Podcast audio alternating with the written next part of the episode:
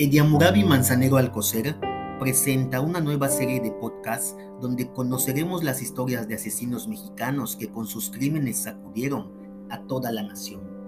Juana Barraza Samperio, La Mataviejitas, primera parte.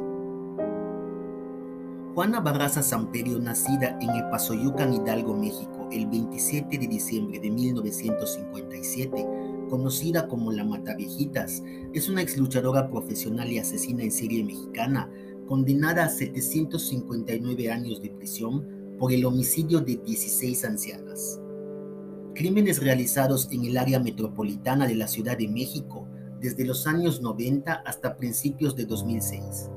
Sus padres fueron Trinidad Barraza Ávila y Justa Samperio, quienes nunca se casaron, viviendo en unión libre por cuatro o cinco años. Su madre era una alcohólica, quien en una reunión con otras personas accedió a que un hombre tuviera sexo con la menor a cambio de tres cervezas, quedando embarazada de él. Tuvo en total siete hijos. El mayor, José Enrique Lugo Barraza, fue asesinado por una pandilla en plena calle a los 24 años de edad.